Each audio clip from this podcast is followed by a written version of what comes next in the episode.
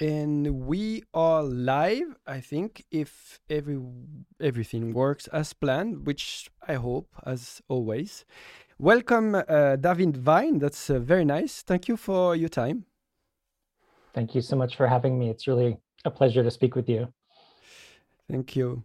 Um, it seems that uh, we we planned this uh, conversation quite in advance, and at the time, the event unfolding lately in Ukraine were not happening yet. So, I think we cannot really avoid that topic to start with, to be honest. And uh, here in in Europe, uh, we don't really talk about USA uh, in this conflict. It seems to be all about Russian imperialism. So. Uh, maybe to start, you can please say something about who you are and and what you do and maybe we can start then after with this subject. Sure. So i'm a professor of social cultural anthropology at american university in washington d.c which as i see it is the uh, what i often refer to as the belly of the beast the beast that is the united states empire. And that has been the the subject of my research now for more than 20 years. I began doing research by focusing on one military base in the Indian Ocean, where the United States and British governments created a very large military base by kicking out the entire indigenous people. And this opened my eyes to the really a, a, an entire world of hundreds of, of US military bases that encircle the globe and have encircled the globe since the end of World War II. Uh, that led to a series of books, one called Island of Shame about this one military base on Diego Garcia and the expulsion of the local indigenous people. And then a, a book called Base Nation about the global collection of now what are around 750 US military bases outside the United States, some of which, of course, Russia and Putin, that is, has been quite upset about in Eastern and Central Europe uh, in addition to hundreds of bases in Western Europe that, again, have been there since World War II. Uh, most recently, I wrote a book called The United States of War, which traces the long history of the United States empire and the long history of US wars from uh, independence, the independence of the United States to the present, including the last 20 years of what in the United States is often called endless war or forever war, uh, that followed the attacks of 11 September 9 11, is called in the United States. Mm. And uh, yeah, the number you are giving are impressive because it's really something our media never talk about. Uh, I'm, I'm not even sure there's bases in Switzerland, May, probably not.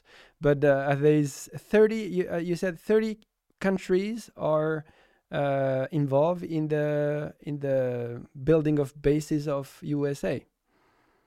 So dozens of countries have been involved in the construction of US military bases outside the United States over time.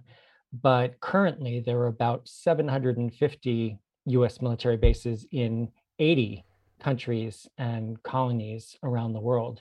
It's actually more than at the end of the Cold War when there were about twice the number of bases. There are about 1,600 US military bases outside the United States in 40 countries and colonies. So since the end of the Cold War, the system, the network of US military bases has reduced, shrunk uh, considerably, but the breadth has, has, actually grown. It's again doubled.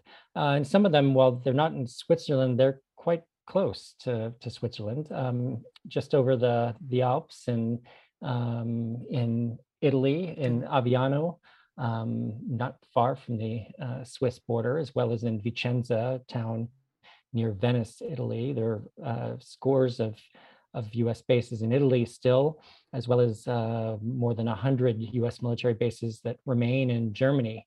Again, even though we're more than 30 years past the end of the Cold War.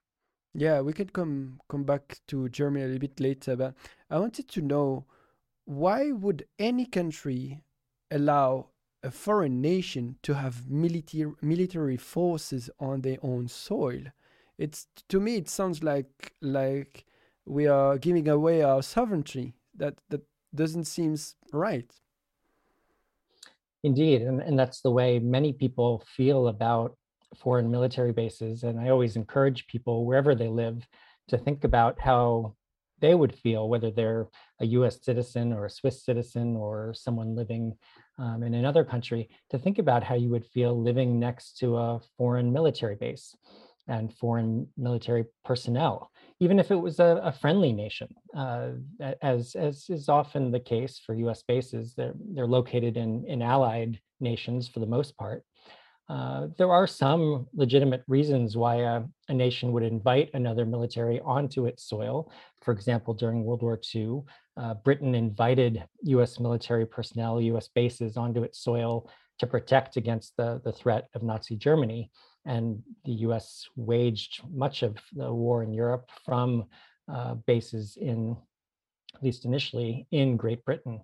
Um, so there are circumstances in which uh, host nations want a foreign military presence on its soil.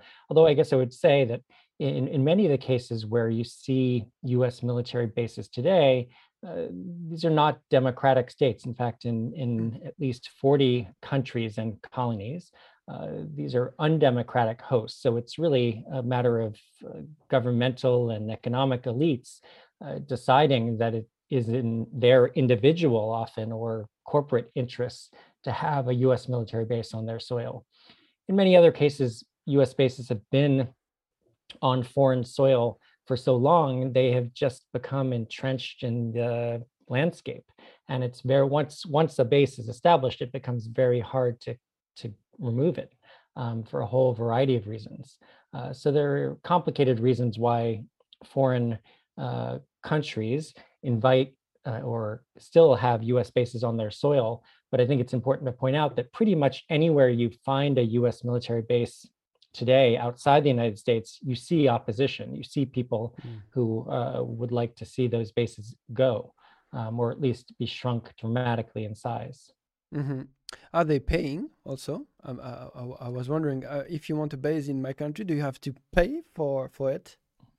It's a, a great question. Uh, there are a range of relationships. In some cases, the US government has paid for uh, the right to build a base, including the island I studied uh, in the Indian Ocean, Diego Garcia. The US government paid $14 million to the British government to build a base on Diego Garcia and get access almost in perpetuity um, as well as to get the British government to do the dirty work of removing the local indigenous Chagossian people. Uh, Djibouti in, in, on the east coast of Africa is another case where the US government has paid. In some cases, the host nation actually pays the US government to be there. Uh, Kuwait, um, South Korea, Japan would be a few cases. In the, during the Cold War, Germany and Italy paid a goodly amount, as did, I believe, the uh, Great Britain. Um, but over time, uh, host nations have often pushed back and said, we're not going to pay anymore. Um, although they sometimes uh, still foot, we would say, pay some of the bill by providing security for these mm. bases uh, on, on the external part of the base uh, or providing cheap utilities, electricity or water. Um, so there are a variety of ways in which local people pay through their taxes for the presence of a US military base. Again, this is some of what in the eyes of many uh, is so frustrating uh, about having a US military base on the soil, in addition to giving up sovereignty and often turning yourself into a target. Uh, US, you know, there's a, now a US base in Poland, which has been uh, the source of some of Putin's uh, anger, um, that base is now a target of, of Russian military forces. I'm not saying it's currently under uh, under threat, but it certainly has to be part of the, the war plans of, of uh, Russia and, and any other nation. We can easily uh, understand the strategic um, uh, advantage that um, having so many bases, you said more than 750 bases around the world have. But can you can you tell us about uh, the specific of what a, a, base is for? Is is is it like for troops, for uh, materials, for uh, information, for all of them? What does like a normal bases looks like? Base. It, it's a it's a it's a great question. bases come in many shapes and sizes and have many different functions. That was essentially my question when I began my my research. Why why does the United States have so many bases around the world? What are they actually doing?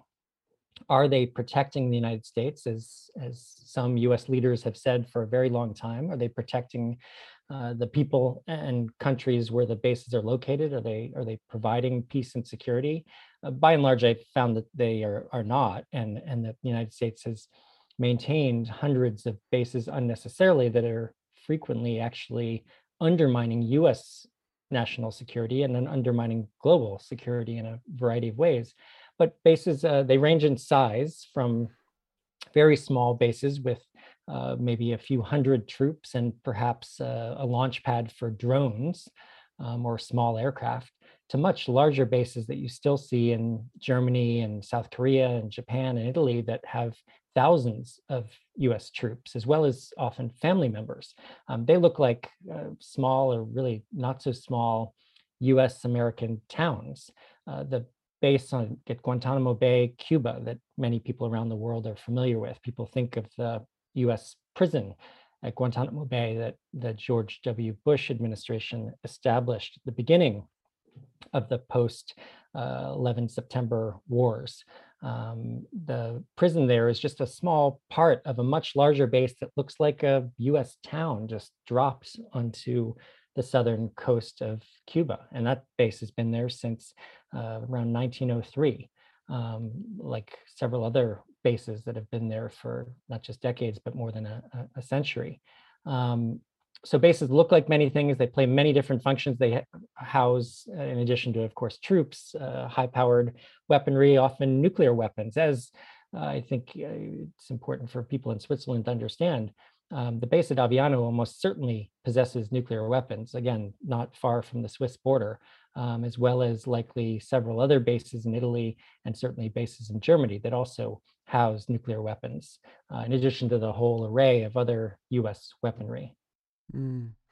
That's uh, worrying to be to be the least.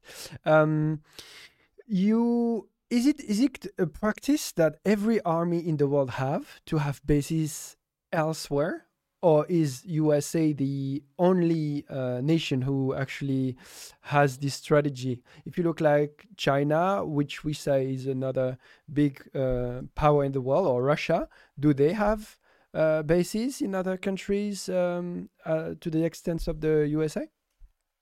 Yeah, this is another important question. The United States has more foreign military bases, more bases outside its own territory than any nation or empire or people in world history, by all accounts.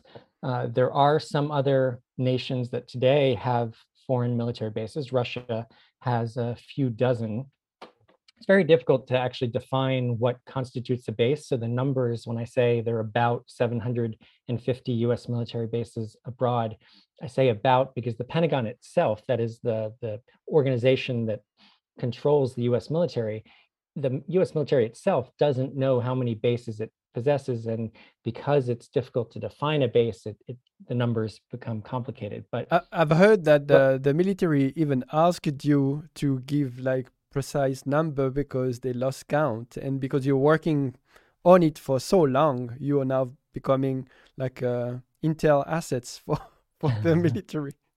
Well i i, I uh, yeah that i i've never undertaken my my research to become an intelligence asset for the us military. It's quite to the contrary. i believe you i believe you. Yeah no a, a, critic of, of us military policy. Sure. but indeed um, one of the research arms of the US military used my list of bases that I've been keeping for almost a decade uh, when they were conducting a, a research project mm. uh, hmm. rather than looking at the US military's own list because it, it's widely acknowledged as, as incomplete. But back to your, your question, indeed, Russia has uh, a few dozen military bases outside Russian soil um, mostly in the former Soviet republics like uh, Belarus, Belarus. Um, uh, as well as uh, bases in, in Syria, not just since the start of the Syrian civil mm. war, but uh, I explain and, and others explain much of the Russian involvement in the Syrian civil war because they wanted to hold on to a long-standing uh, foreign military base that, that dated to the 1970s and under the Soviet Union. Uh, China has just a few foreign military bases uh, a few in the South China Sea, and one in Djibouti, where actually several other countries have foreign bases. Britain and France are the other countries that have the uh, the most uh, foreign military bases, uh, around the same number as as perhaps Russia. Britain may actually have uh, over a hundred, but again, numbers are, are, are hard to to define. Uh, and then there are a few other countries, uh, mostly uh, in the Middle East, including Israel, uh, that have some foreign military bases. Turkey does as well. Are there a relevant map where we can trace these bases? Because online I've seen many maps, but you're the expert, so maybe you can tell me and I, I can find a map and maybe put it online. Or is, well, does so, it exist? uh, I I've been again um, tracking U.S. bases now for for almost 20 years, and have produced a series of, of maps showing how the global collection of US military bases has changed over time. And anyone listening or, or watching can find them at my website, which is basenation.us, basenation.us, where there are, um, again, uh, maps of US bases abroad uh, available for free download maps of other countries' foreign military bases, again, Britain, France, Russia, and the yeah. few Chinese bases are a little harder to find, uh, but I could certainly point you in, in a direction. And actually, uh, I will put a, a link uh, to the best sources for those maps on my website, basenation.us. Great. Uh, I'm actually now showing the, uh, trying to show, wait, here we go. I'm showing the map of 2015 of the US bases. Uh, maybe it's a bit small, but we can see there's a lot of these bases around Russia and also China. Um, so maybe that's uh, a gate to talk about uh, the event of, of the war in Ukraine now, because I think there's some history of provocation and bullying. It seems to be forgotten because now everyone is panicking, and apparently there's also a very big double standards here in, in Europe because uh, and also very racist um, statements were made. Uh, the the way Europeans see wars suddenly change from one day to another because there's so many wars in, in the world, but no one really seems to care because the the skin is probably darker than than the one in Ukraine. That's part also of the of the of the problem. But um, yeah, maybe you you studied the history uh, I've I've seen of USA and its 224 year of existence, and they were at war for all but 11 years, right? The U.S. military has indeed been involved in some form of war or other military combat in all but 11 years and it's almost that's, 250 that's years sickening. history it is sickening um, and i wrote my book the united states of war and my other uh, books because i am sickened and ashamed at the history of, of us wars and the damage that not just us wars have done but but also things like the creation of the US military base on Diego Garcia and the expulsion of an entire people that uh, took place because of uh, U US government officials' decision to build this military base. The, the track record, the, the history of, of US wars and US war making is, is indeed sickening. I mean, I feel that way about all wars, and there are many Absolutely. other countries uh, uh who have uh, fought many a war in the same period of time. Um, and I, I, do think it is important to oppose all forms of militarism yeah. and imperialism. Uh, I'm sure um, that if the war in Yemen were uh, meeting the same level of outrage, sanction, and measure to counter it, the, the war would be over for a long time now. So I'm not saying it's wrong to be outraged about the Ukrainian Russian war, which I think there's way more parties involved, but I wish that we would do the same for all the wars, and doesn't seem to be the case.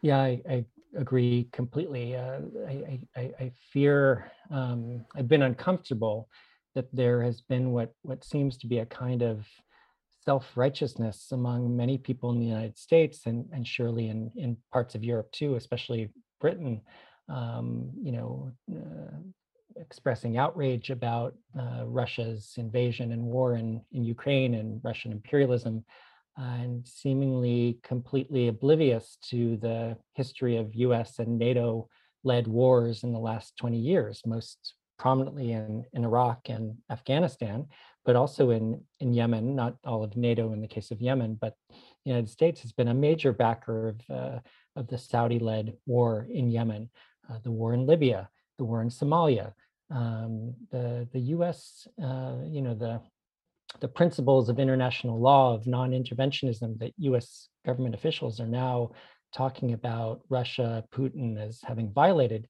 These are principles, of course, that that the United States has violated again and again uh, with deadly, deadly effect. And and I, I hope that I mean I, the, the kind of empathy one sees in the United States and Europe and around the world for the people of Ukraine is is important. And I but I I hope that people in the United States in particular, because we have been behind uh, some of the deadliest wars in the last 20 years, I, I hope that we could bring the same empathy to to exa- examine our history of war and the the people who've been the victims of those wars. Yeah, absolutely. So um, all these uh, bases around Russia and China, do you think they play a role in the building up of uh, of the violence in that specific case? In the case of Ukraine, yes, I, I, I think they certainly have played uh, an important role in ramping up and increasing tensions um, and uh, kind of militarization between Russia and the NATO and NATO aligned countries over the last uh, 30 years since the fall of the, the Soviet Union, more than 30 years.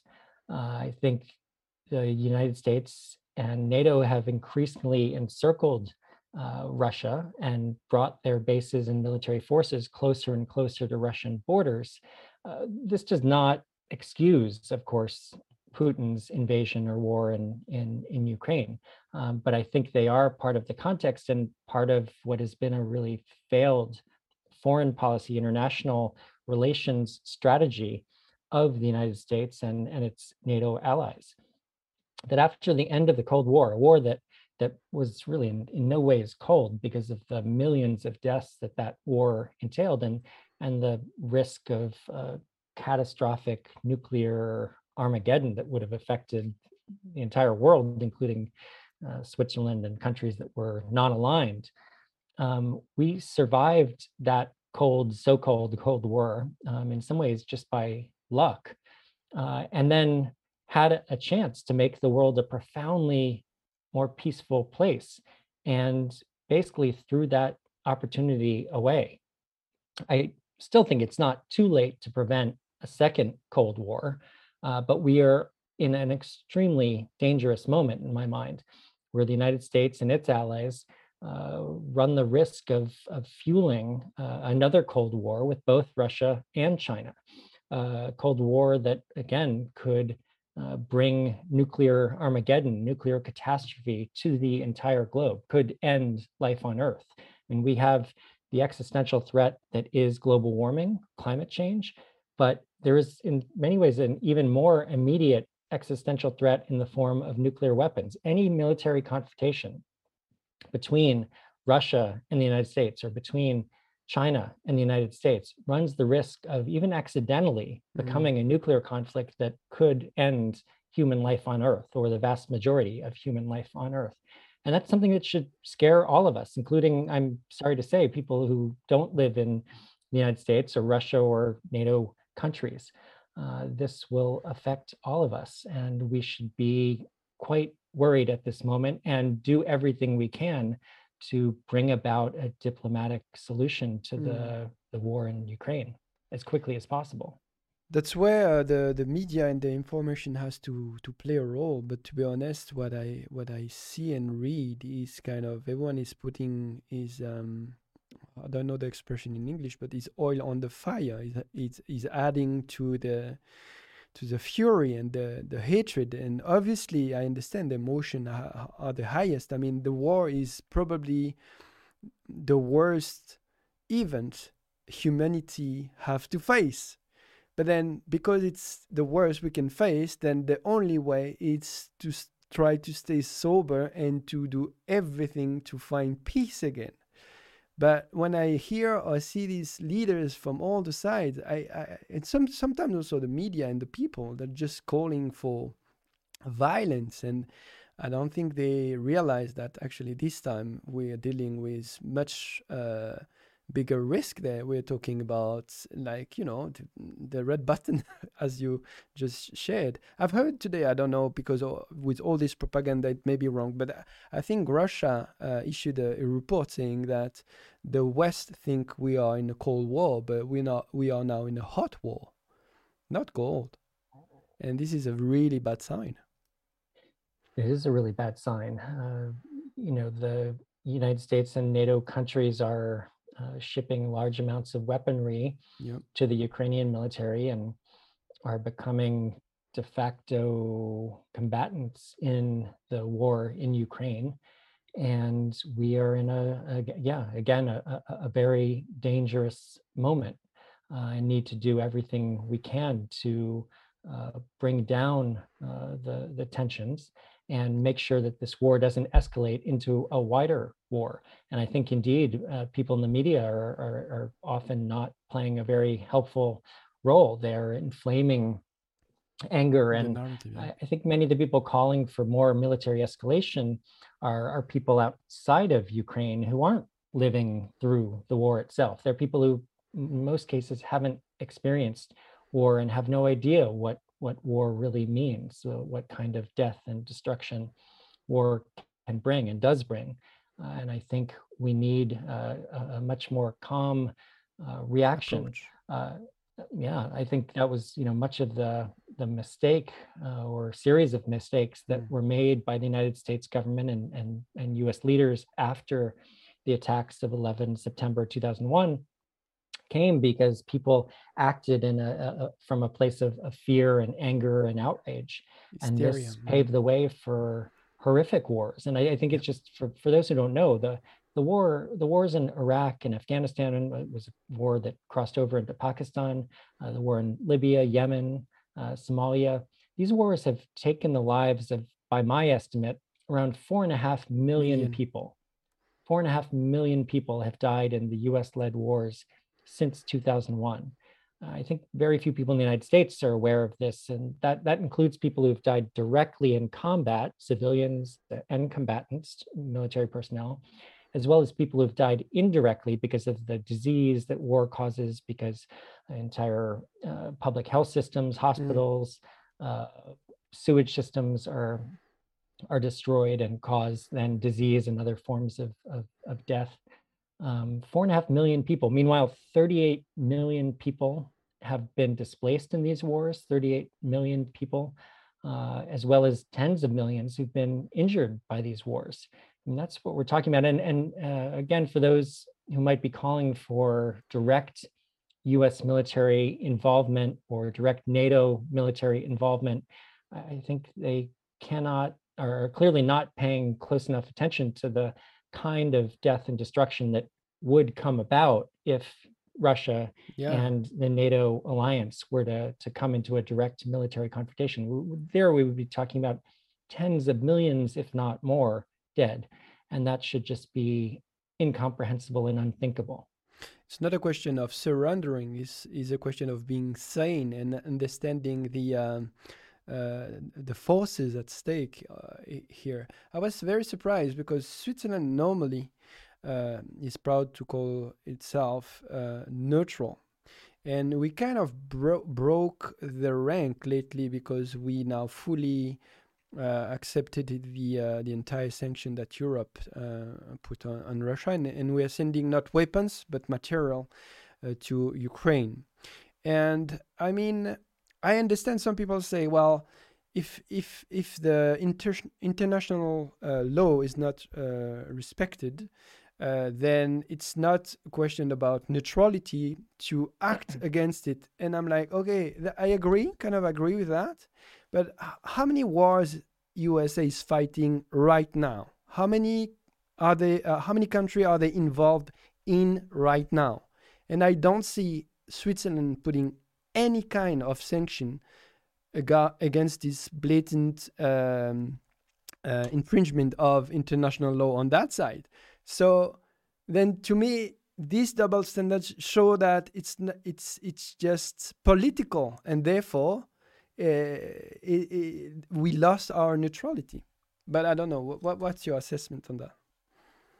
Yes, indeed. U.S. military personnel are uh, perhaps in as many, well, since 2001, the U.S. military personnel have fought in at least 25 countries.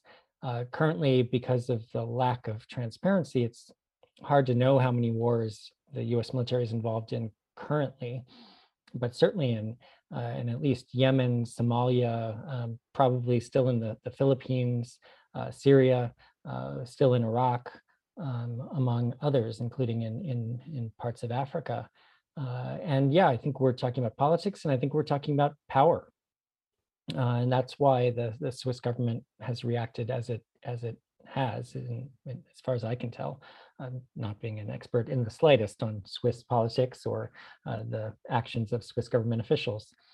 Um, but I think uh, I, that, that's that said, I, I, think there are ways in which countries around the world can play a, a productive role in, in bringing about uh, an end to the the war, the Putin's war. Again, I think we really should talk about Putin's war rather than you know, attributing this war to all the people of Russia when it, it seems pretty clearly to be the the action of, of largely one person and perhaps some of his closest allies and supporters. Is the one who uh, made the, the decision. Yeah, mm, I agree. Yeah, uh, sanctions are, are complicated because uh, I think they give people the feeling of, of doing something, and and and we we do need to put pressure on on Putin to to end the war and withdraw Russian troops.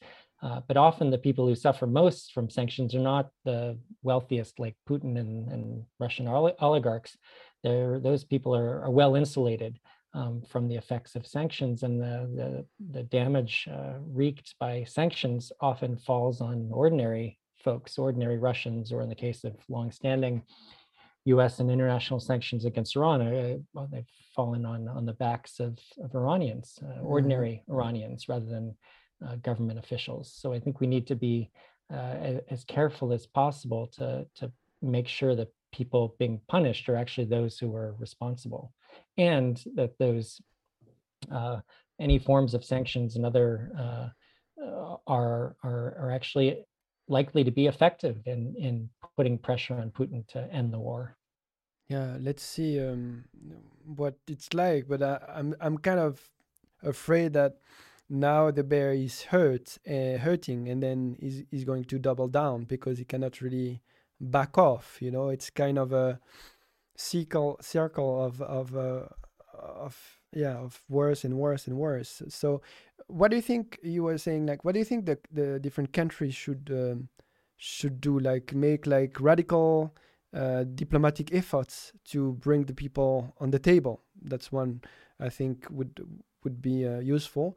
Another one, uh, uh, there is a, the um, uh, this idea of calling um, an assembly to redesign the borders of Europe, basically.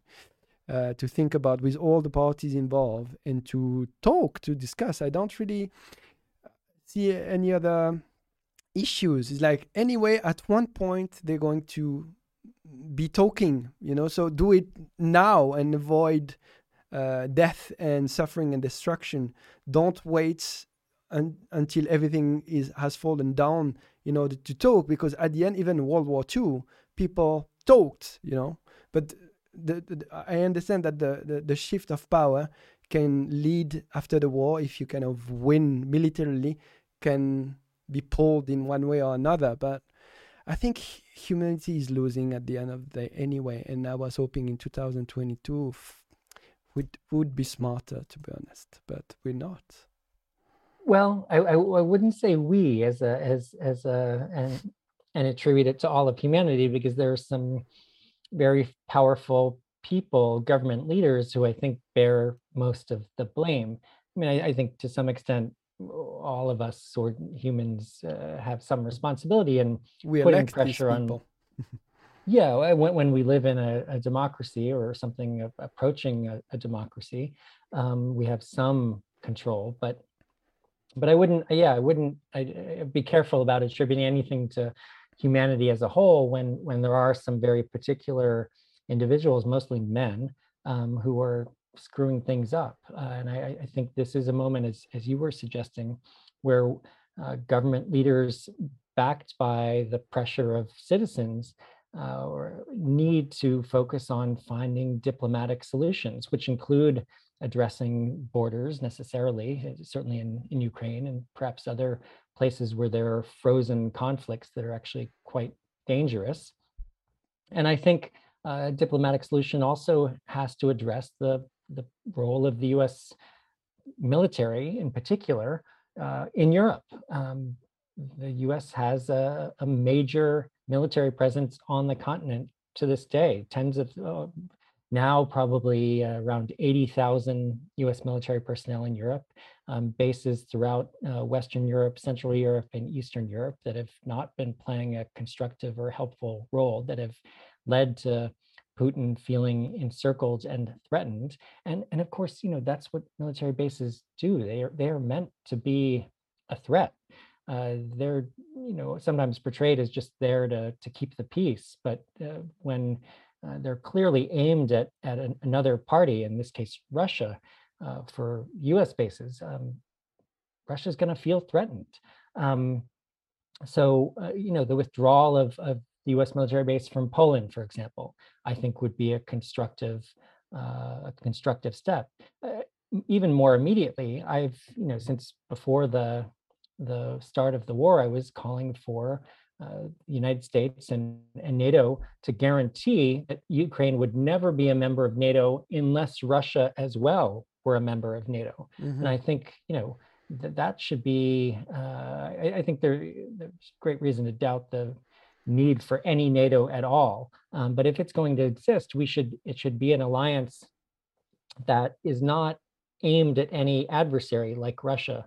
Instead, we should be looking uh, to incorporate um, Russia and Ukraine into, into the alliance um, as part of an effort to create a world in which we don't need military alliances. Let me just also say that you know this is a moment where we face extraordinarily grave dangers in this world, beginning with global warming and, and climate change, um, as well as uh, gross inequality between the global north and the global south, and as well as inequalities within nations, um, global pandemic and other possibilities of pandemic diseases.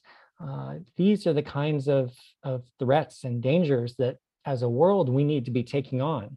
War is only distracting us from taking on these dangers that are endangering all of human existence uh, and stripping literally trillions of dollars away from efforts to uh, to confront and solve the the real problems facing all of us.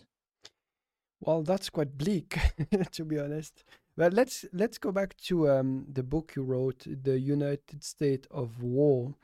Um, when you're nation that had been at war for two hundred and what uh, eight, uh, 13 years out of the 224 years of its existence, then are there not reason to doubt that USA is actually not trying to de-escalate this conflict, but to actually make it happen? Or is that conspirational to say that? I've seen no evidence that uh, US government officials were trying to make the war happen. Now, that's not to say that hasn't happened in the past. In fact, there's evidence that the US government prior to the Soviet Union's invasion of Afghanistan in 1979 actually encouraged that invasion. I don't, again, I, I've seen no evidence to show that the US government encouraged this war. However, I don't think the US government's efforts at diplomacy were ever serious efforts. I, I think the US government laid down a position and showed itself to be totally inflexible and basically said Russia had to accede to US and Ukrainian government demands. Um, and that's that's not diplomacy. Diplomacy involves each side having to give up something. Um, and US government officials, I think because of a kind of imperial hubris, a kind of imperial attitude uh, that has been there since uh, at least World War II, just assumed everyone else has to go along with what we say. And this is not a constructive way to engage with the rest of the world, but has defined the way the US government has engaged with the rest of the world for far too long. But this has to change. You know, while I did paint a, a bleak picture of the world and the threats facing us as, as a species, as humanity, I think we have to face facts and, and realize that it is a very bleak picture. That said, you know, there are many encouraging signs. We're, we're in a moment of really unprecedented social movement activism around the world.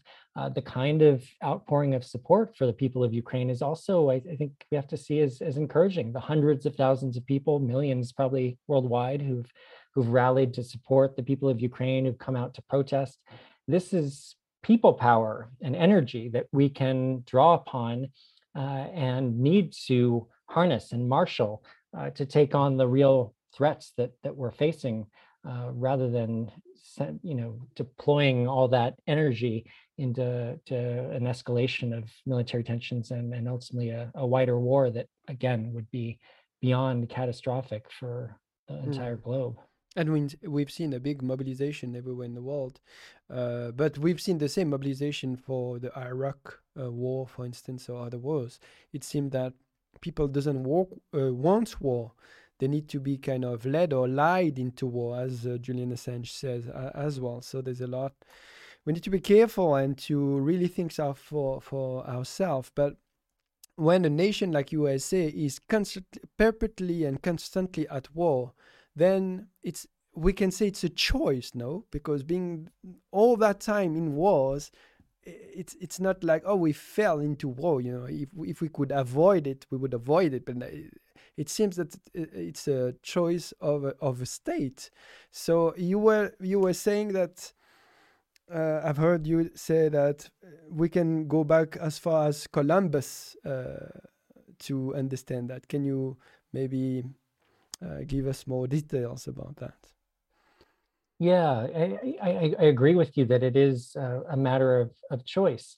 And generally speaking, it's the matter of choice, the choice of a very small number of, of government and economic elites, sometimes also elites in the media who help uh, push countries, nations into wars.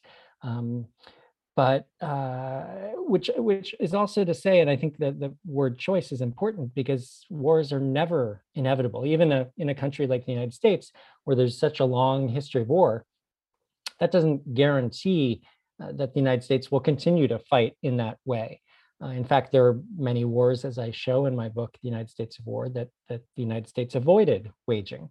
Um, so that's important to remember that there's nothing inevitable or uh, fixed about history or about the future that we have uh, an opportunity to, change. to affect the to change and to affect the choices made um, but indeed the the reason i begin my book with uh, christopher columbus uh, is that i see and i think we we need to see the long history of us wars as part of a longer history of european wars that actually date to, to wars in Europe that that uh, long predate the uh, independence of the United States, uh, wars that spilled over from Europe itself to uh, the colonization of the Americas, uh, where uh, the empires of Spain and Portugal, France and uh, Britain, the Holland as well, um, waged wars of, of, of colonialism um, to conquer territory and seize lands and natural resources to produce wealth the United States emerges out of that imperial history and basically, basically takes over from the, the British Empire in particular, and to a lesser extent, the French Empire, uh, becoming eventually the most powerful empire on earth. Now, sadly, we see uh, how, how clearly the days of empire are not in the past. Uh, the United States remains an empire. Uh, Russia clearly, or again, it's important to be specific, Putin has uh, dreams and desires of, of rebuilding in uh, the Soviet Empire and uh, under clear uh, Russian leadership. Uh, and you know, China as well is a kind of empire. Um, I, I, think we need to, for folks who are concerned about uh, the effects of imperialism and imperial wars, this is all the more reason we need to be pushing for for democracy, diplomacy, and peace. Uh, empires, of course, are, are, profoundly undemocratic because they rest on the imposition of of force uh, to take from uh, to take from others. Mm. Um, back to World War II. Then after the World War II, if I understand well, uh, the war was won militarily. So they say, okay, so we need to put bases in the losers of the war, Germany and Japan and other places, uh, in order to educate them to democracy, right? Kind of something like that. It's very patronizing and incredible to hear in 2022. So they they used to employ a reasoning behind the oh we're going to monitor monitor them. But now Germany seems to be more democratic than um, than uh, USA, and they're still there. So, how what are the rationals for them now to explain these spreading of, uh, of forces? Mm. There are often many rationales provided for the continuing presence of US bases in, in Germany or Italy or Japan, South Korea, but I, I think it's more important to point to what I see as the real reasons, which are uh, political and economic and, and sort of the a kind of uh, process in which uh, because once a base is established, it becomes very difficult to remove because, for example, a base becomes uh, entrenched in a, a, local and a national political economy, uh, which is to say, you know, once there is a U.S. base in, in Germany, um, there are some locals who benefit greatly from its presence because they make a living, they have a job on the base, or they have a business that services the base. You develop a whole industry um, that wants to see that base continue to exist. Um, in addition to people in the United States who want to see the perpetuation of uh, a US military presence in a place like Germany. Uh, the, the, the rationales often aren't even demanded. Uh, it's just taken for granted that there is uh, a large collection of US military bases in Germany and Japan, and people rarely question why they're still there uh, nearly 80 years after the end of World War II. Uh, and that's why I, I undertook the research for my book, Base Nation, and, and why I wrote the book to encourage people to question wait, do we need more than 100 military bases in, in Germany to this day? Uh, do we need a base in Poland? Does the United States need a base in the middle of the Indian Ocean? What are these bases really doing? Because in, in addition, of course, to the, the damage that these bases cause, including the escalation of military tensions with other countries like Russia or China, um, all the money being poured into these bases, and we're, we're talking about uh, 55 billion dollars every year that the United States is spending just to maintain these bases, 55 billion dollars, which I assume is larger than the, the entire military budget uh, for most countries on earth. Uh, all that money is money we're not spending to build a green infrastructure. It's money we're not spending to confront and uh, find a solution to climate change, global warming. It's money we're not spe- spending to prevent against the next pandemic or to uh, uh, provide health healthcare to, to, the mm. exactly mm. Um, develop new vaccines, um, you know, housing people. World, exactly. You name it. Um, we have this. It's it's really again shameful and embarrassing that the United States has this very robust infrastructure of military bases around the globe. Uh, and meanwhile, so much infrastructure in the United States, the housing infrastructure, the availability of affordable housing in the United States, uh, our, our schools, um, infrastructure around the world is, is, excuse me, infrastructure around the country is crumbling in so many ways. Uh, while of course, infrastructure and other basic necessities of life around the world for so many people are simply non-existent. Uh, you know, in addition to to what the United States could be doing in the United States, of course, we could be spending billions of dollars to address global hunger, uh, global inequality, um, the lack of healthcare in so many parts of the the globe.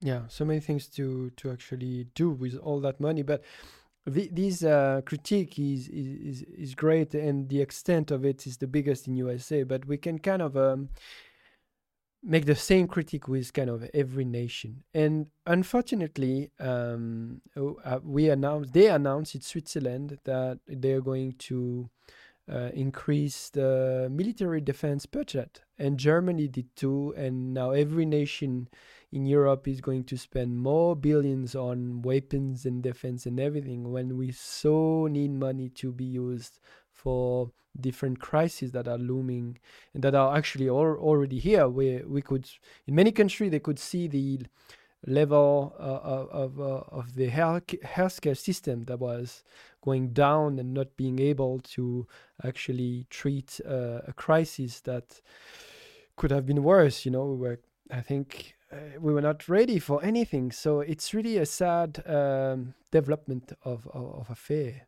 to to be honest. It's a very sad development and, and one we, we need to oppose before it gets completely out of control.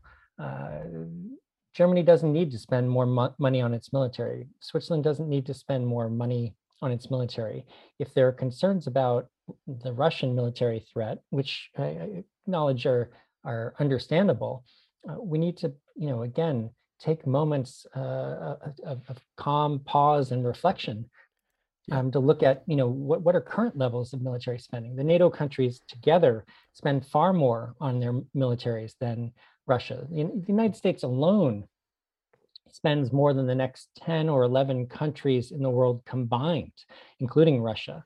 Um, and most of the next 10 or 11 countries uh, that uh, on that list are actually US allies. Um, the, the NATO alliance uh, spends more and is far better equipped than, than Russia militarily. There's, there's simply no need to boost military spending at this moment.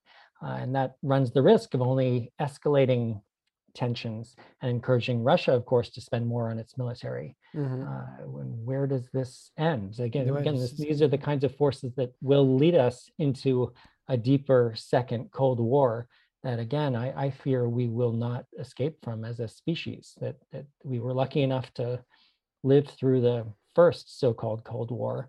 Uh, I don't think we'll survive a, another without there being a catastrophic accident, uh, accidental nuclear or or a, a, war that potentially could be uh, intentionally launched uh, and become a nuclear one the business is not bad for everybody. Eh? I've seen the share of uh, Raytheon and all the, you know, what they call the military industrial complex going very happy uh, lately. Do you think they also play a, a, part in all that? Absolutely, and, and that's part of uh, what I point to in, in my book, uh, The United States of War, that the military industrial complex, so this is this is actually one of our presidents, President Eisenhower, as he was leaving office in the uh, right before President Kennedy took office in 1960, he warned the country about the emergence of this new source of power, this uh, confluence of, of power between the military itself, the US military itself, and weapons manufacturers and actually members of Congress who had become a source of power that, that had a, a, power of its own out of the control of any uh, individual, but the military contractors in particular, weapons manufacturers, absolutely play a role in a variety of ways in encouraging war. And we've heard them in, in recent weeks talking about how a variety of wars are good for their bottom lines. They're good for their profits, good for their share prices. And in the last 20 years of US wars since 2001, uh, indeed, uh, Raytheon and Lockheed Martin, two of the largest US weapons manufacturers, have seen their share prices expand dramatically. Um, and and these are are some of the forces that are contributing to a, a, more dangerous world and a world where war is more likely. The logic seems to be a bit similar with all the big boats, like the pharmaceutical company also took uh, a lot of the share during this crisis, and you're like, instinctively, you're like, can can anybody profit from a crisis that puts everyone to like shame and to suffering? This is really something weird. And what we are talking for now i don't know for an hour about that seems seems to be reasonable. But when you put that about in the general um, i don't know uh, narrative then it's like there's an overton window that is far from that. And, and, and, and if you say what you're saying or what I'm saying, well, people are just calling me, at least, uh, you know, uh, Russian sympathetic or Putin stooge and everything. Uh, do you have this kind of um, backlash because you're crit- criticizing the other side, the USA? Thankfully, I haven't faced too much serious critique of that kind although i think you know we don't have to take seriously people who are just you know uh, throwing calling calling you names or yeah it's mainly on, on the social media anyway so it's not exactly, face to face. Is often best to to avoid. I i think we need a, a serious debate about the actions of the swiss government or the the us mm. government now uh, rather than this sort of rush to follow what everyone else is doing. Again, this is part of what got the United States into 20 years of horrific, catastrophic wars in Afghanistan, Pakistan, Iraq, Libya, Yemen, Somalia, Philippines, and, and on, um, because people turned off their critical thinking skills and just in a, in a moment of fear and a kind of jingoistic nationalism, uh, rush to support whatever the government said it wanted to do. Um, we need critical thinking now. We need critical reflection. We need debate about the the best uh, approach to to uh, to make the world more peaceful, to bring about an end to the war in Ukraine, in particular, and and to avoid uh, again a, a, second Cold War that that mm. is extraordinarily dangerous and should frighten us all. So you're a teacher of uh, anthropology uh, in the University of Washington, right? Oh, Amer- called American University in okay. Washington. Yes. And uh, I mean, you are working with other um, professors and other people.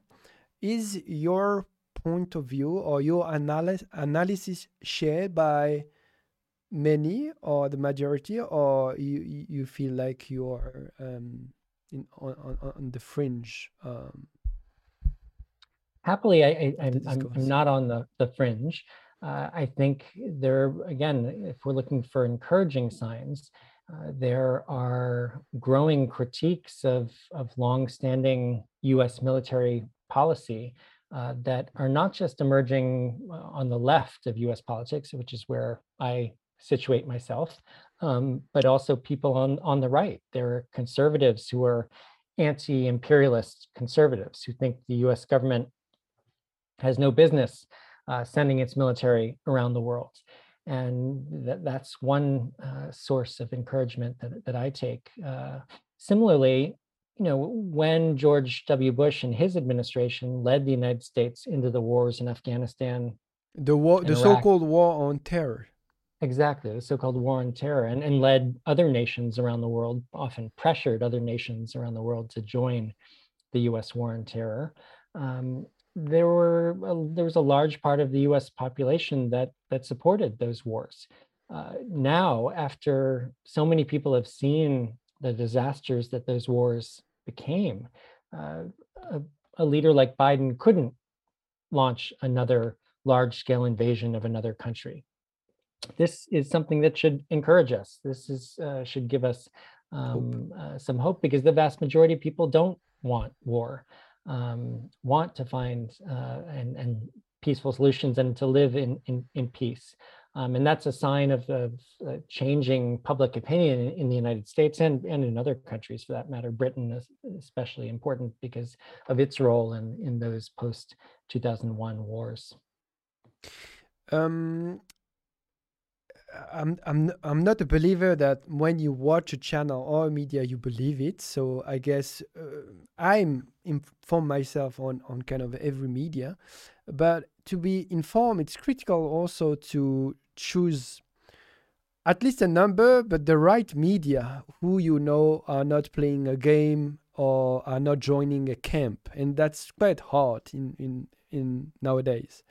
So how do you keep informed? How do you have your information? How, maybe, well, tell tell us about that. Maybe it can give some uh, some ways for people to maybe look somewhere else to have more nuanced views and point of views. Yeah, it's it's it's very difficult, and and and I, I wish I had a, a good answer. In fact, I'd love suggestions because often I feel overwhelmed by the the amount of of news media out there. But I think beginning with uh, ensuring that you get a variety of points of view from many different national sources is important. Mm-hmm. Um, you know, uh, in in Switzerland, the ability of people to get multilingual sources of of information and news is is wonderful. So if you can you, if you can get multiple national sources, if you can get multiple language sources, um, I think that's a good start. And and as you said, people from a variety of political perspectives. Um, but it it takes work. Uh, it does. And it, it it's often easier to just uh, consume whatever whatever news media is around, just like we would any other any other commodity. Mm. Um, so it, it, it does take a lot of of, of work. Um, I, I, would just on, on that subject. I, I, hope my research, my writing, uh, is helpful uh, and helps inform people. I, I, would just mention, in addition to the website that focuses on the U.S. military presence around the world, the U.S. military base presence around the world, which is basenation.us, uh, where there are maps and other forms of information. I also have a, a website, davidvine.net. David you know what? Vine. We, yeah, davidvine.net. We're going to put them all uh, below in the video description to oh, make oh, sure people can just click it. Because um, in, in, in, both, I have a variety of resources, not just uh, for people to be informed about, you know, the writing that I've done or the other videos I've helped produce, um, but also there are resources to learn more from other people, other organizations, from social movements, um, which uh, I think are also very important sources of, of information and perspective, that is social movements outside conventional media sources. So I, I hope that both those websites are a resource uh, to, to mm. folks uh, around the world. In USA, though, you the, I think there's a good point. Freedom of speech. Uh, it's it's apparently better protected than here uh, in, Europe. And uh, you were talking about the variety of sources, like I do. I mean, uh, the, the, more we see, the more clever we are because we can then make our own decision. Um, in USA, in USA, sorry, tell me if I'm wrong, but I think uh, RT and Sputnik are still working. But in Europe, these channels are being they had been shut down, which is easy to find them online, but uh, uh, on the main platform they are gone. And um, the GAFAM, you know, are also a big part of the censoring in the private social media. But I think in your TV channel you can still watch RT and Sputnik, or am I wrong? I don't. I don't know because I don't um, have uh, cable television. Okay. Um, the last time I checked a few days ago, um, at least on, online, you could find RT. Um, you know, uh, all of our, our, our cable television stations or satellite uh, networks are are corporate controlled. Mm. Um, we we do have some public television stations, but the what we call cable uh, networks or cable systems are, are corporate controlled. So I I have my my doubts about them. Um, yeah, there's I, too much money yeah. involved usually yeah. in this big in this big corporation. I'm also very um, skeptical. But when I watch Russia, it's not because I want to uh, have more, you know, detail to critique Russia. Obviously, I know where to find the critique of Russia. It's not on RT, but I think they they do produce good criticism of the West, which we don't get that easily when we look at our media. So um, yeah, mm, I think these these hysteria of just cutting information right away uh, says says a lot. Also says a lot about the trust uh, the leader puts on the sanity of the people's brain when they watch information. You know, so that's also something I'm I'm aware. But now with internet, we kind of have access anyway to so much information. But as as you said earlier, it takes time it takes works and not everybody has uh, this luxury as well uh, so that's a privilege and that's also why we make this podcast to bring about also information that you know can be useful sometimes but uh, very interesting for me anyway so thank you for all your expertise. Um, did i had another question? Yeah what what what what drives you? What is your motivation to go on that field and and and study and research uh, this? Because not a lot of people are doing that for first of all. It's not a very happy place to be or to think about every day. So w- what is the driver there behind your work? I mean everyone has complex motivations that sometimes we're aware of and uh, uh we all have motivations that we're not on, that we're not aware of that we are unaware of. But i, I think I, I can point to my own family's history uh, with war. Uh, my mother's parents were both uh, german jews who escaped germany right before world war ii and found refuge in the united states and without that i wouldn't be alive today. Um, and i think that has led me um, it's played a complicated role in my life um, but but led me to to pay careful attention to the effects of war. And I, I think led me ultimately to to be critical of uh, the U.S. government's actions, while also, of course, appreciating the refuge that the U.S. government provided for for parts of my family. Um, uh, but I, I think my my grandparents' experience in in the war and and and suffering the effects of the the Nazi Holocaust led me, given that I grew up in a place of of extreme privilege. Um, I grew up relatively wealthy and secure and not having to wor- worry about war, at least not immediately, led me to want to to to make uh, help ensure that my country plays a positive, positive. and productive and peaceful role in the world um, rather than uh, the the opposite which sadly has been throughout my lifetime been been the case uh, in, in my lifetime the us has been involved in a whole series of wars that have taken millions upon millions of lives and that is to my great shame and that's something that i will work throughout my life to try to change. And that's also a reason why of your presence here, um, because we can see the honesty and the, the energy you put into your work. And I think that's brilliant to somehow go a little bit against what's expected maybe of uh, of uh, a citizen not to I, I agree with you. I mean, I'm very critique of, of Switzerland, and I think uh, the, the, duty of every citizen is, is, to question power over and over and over and over again all the time. uh, but but it's not always easy, uh, and uh, but I think that's where we are for, here for. Yeah, I agree.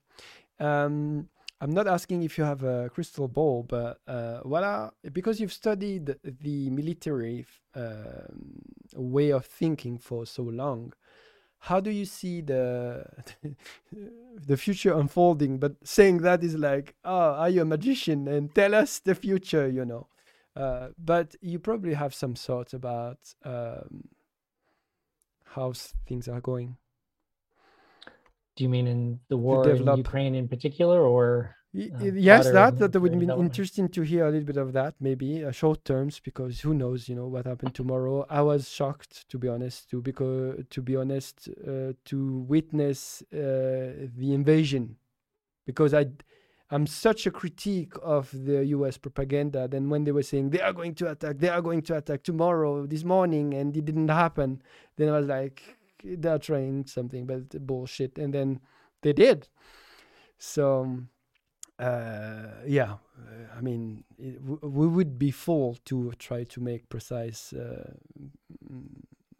you know, uh, th- thoughts about what's going to happen, but yeah so maybe just how you see things like in the in the short term period through that conflict and more globally about your work and the basis yeah well i, I mean I, I do think there is going to be growing international pressure on russia to end the war and growing even more importantly growing support for the people of Ukraine who are suffering the effects, uh, increasingly violent effects of the war, including this Sunday when I think there are going to be protests around the world uh, in support of the, the people of Ukraine. And so I, I predict um, that uh, we will see really hundreds hundreds of thousands in, in in some cities alone but on a global basis we will see millions of people um, uh, are, as they already have uh, rising up to support the people of Ukraine and to call for an end to the war.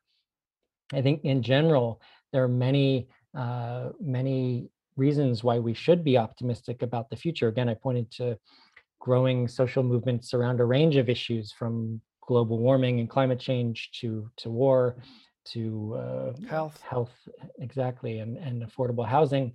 Um, that should make us optimistic about the world becoming a more peaceful and more just place. Uh, that said, the the dangers that we face are are are profound and and very real. And again, given the existence of nuclear weapons, mean that our very existence as a species is at risk. And I, I hope that that we can take advantage of this war in a certain sense of, of using it to put pressure on the leaders of, of countries that possess nuclear weapons to give them up once and for all because i think this this war should show us how much uh, a, a, threat that that nuclear weapons and nuclear war uh, represent.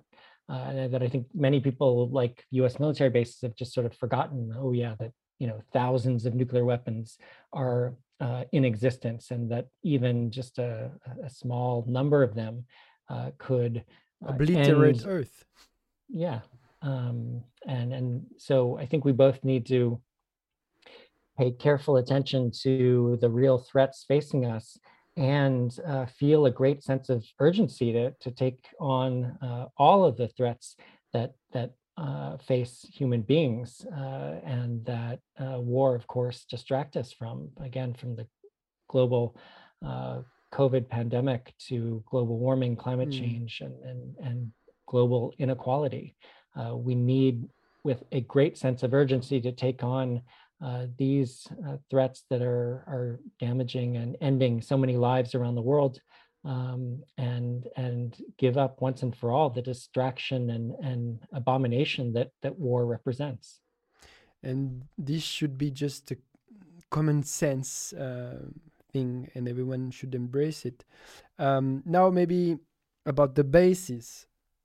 Do you see a difference between the Biden or Trump behavior, or more generally, the Democrat or Republican um, behavior when it comes to the uh, um, development of all these bases, uh, bases around the world?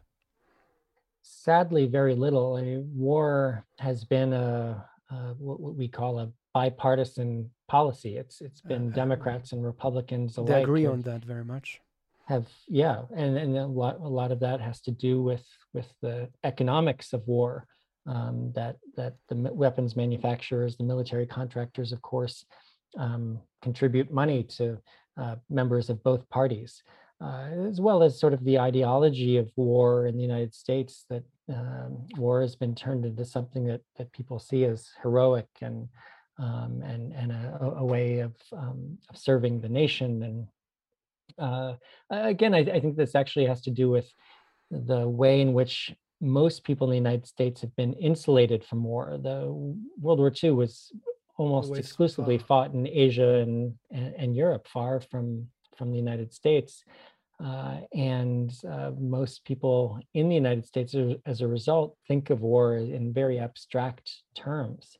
Um, but uh, so sadly, um, Democrats and Republicans alike have led the United States into wars and have maintained a, a policy of maintaining hundreds of military US military bases abroad in other countries.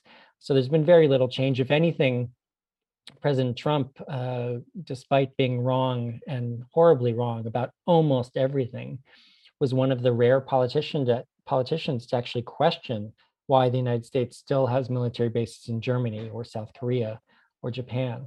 And that's uh, that's a sad thing that this this really uh, horrific individual um, would be one of the few people to question what has long needed to be questioned. Yeah, that's quite stunning. Um, sometimes when I discuss with people and I talk, I'm talking about the uh, um, American imperialism. Uh, the the end of the discussion is, but do you prefer China as a superpower? That's usually how it ends, and uh, it's hard to see a, the world becoming more peaceful without at one time a confrontation of the big power and one other power that will win and then become the next empire. Do you see any other um, uh, exits that are coherent? I do, and and and as human beings who care about life on Earth, we need to do everything in our power to avoid any sort of war or confrontation between China and the United States, as well as between the United States and, and Russia. Um, I, I, think people who would, I mean, I think people would say, oh, would you prefer China as the, the world superpower? Uh, again, that's that's a kind of uh, not very serious intellectual argument. It's not particularly intellectual um, and is avoiding a serious uh, consideration of US government policy, US war policy. Um, but I, I, think we simply must uh, avoid a, a, war between the United States and China uh, if, if the human species is to, to continue to exist on Earth. We, even a, a minor clash between these two, the two wealthiest countries on Earth, between the, the, the two largest, uh, most powerful militaries on Earth, uh, could so easily become uh, a, war that would spin completely out of control and become a, a nuclear war. Um, uh, such a war should should be unthinkable, um, and anyone who thinks or might even uh, want to see such a war um, is not uh, paying careful attention to the, the, the horrific damage that that wars inflict. you know, it's important to remember as we're talking in sort of intellectual terms. People are literally dying in wars around the globe, in Ukraine, in Yemen, uh, in Syria, uh, in Congo. Um, and uh, these are deaths that simply do not have to happen. And I think those of us who have the privilege to, to do something about it really need to uh, embrace that privilege and do everything we can to to to make the world a more peaceful place. Um, yeah, I'm sorry, we have a little technical problem. Uh, maybe, yeah. Uh, stop. I'm sorry. Can we, we kind of lost your image, but not your uh, sound. So yeah, it's kind of stuck. So maybe you can uh, give me a minute, or we're gonna end up uh, closed. I do need to. I do need to leave in a moment. Um, Yeah, yeah, yeah, yeah. I had just one family- last question. uh, family uh, duty. Yeah, I understand. Okay, let me find the right uh, uh, thing, and uh, yeah, it worked all the way, and then something happened. It's okay. It's. I think we we had it go. We we had it well. Uh, no, you froze actually. Oh, weird. Yeah. So we can still hear your voice. So um, I think we're going to uh, to leave it here. It's it's it means what it means. It means that you know uh, I had a very uh, good time. Thank you very much for sharing uh, all these uh, wise uh, analysis and for all the work that you you're doing. Uh, I will put all the links uh, of, of of your websites uh, on the description, and uh, that's all. Do you want to add something maybe to close up? No. But we won't see you anymore because I, I don't have the right. skills to like that find a solution. I'm- I'm Oh, I'm quite all right. Uh, I would just merci beaucoup, Antoine, and uh, thank you for doing what you're doing uh, to to bring uh, critical perspectives to uh, not just to Switzerland but to people around the world. Uh, we need more of it, and uh, I appreciate, uh, yeah, the the the fantastic questions, and just wish there were more more people who were asking so many critical questions and and i yeah thank you i deeply appreciate your inviting me onto your show Thank you for having enduring my poor English. I hope it was not that bad. Uh, and uh, we'll hear from you. Uh, good luck with uh, the rest. no j'ai honte uh, about my uh my my french let alone you know i'm sure you speak at least five languages um, uh, no, it's not. It's like a, it's a myth. It's like every Swiss Swiss has uh, money in his bank account. Now we don't all speak like five languages. you don't speak uh, romanche no, not this one. a little bit of German, English, uh, and French, and that's uh, way enough for me. Well, I, I, wish I can learn Spanish maybe one day. Thank you, David Vine, for uh, for your time again, and I wish you all the best. Thank you very much. merci dankeschön thank you Bye bye. ciao